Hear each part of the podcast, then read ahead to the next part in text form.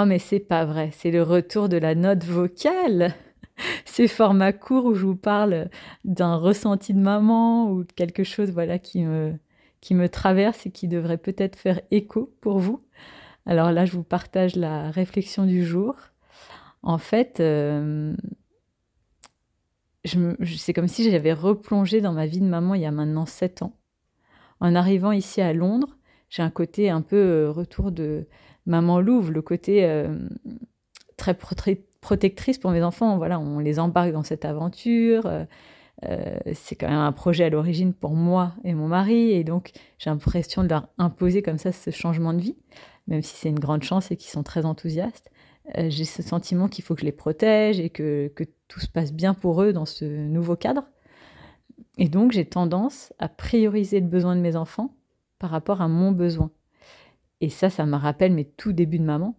Et au fil des années, eh ben, j'ai commencé à, et assez vite finalement, mais à bien comprendre que l'important, c'est une maman heureuse pour des enfants heureux, de prendre du temps pour soi, pour sa vie de femme, de couple.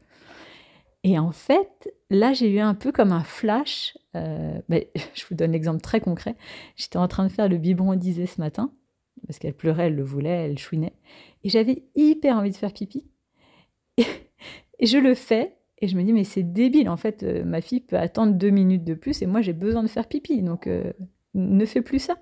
Et en fait, ça m'a rappelé que, voilà, au premier mois euh, de ma maternité, j'étais toujours sur ce genre de dilemme, genre, non, non, j'ai trop envie de faire pipi, j'y vais ou pas. Enfin, et vraiment, c'est un exemple un peu bateau, mais pour montrer que, ben, non, il faut prendre soin de soi.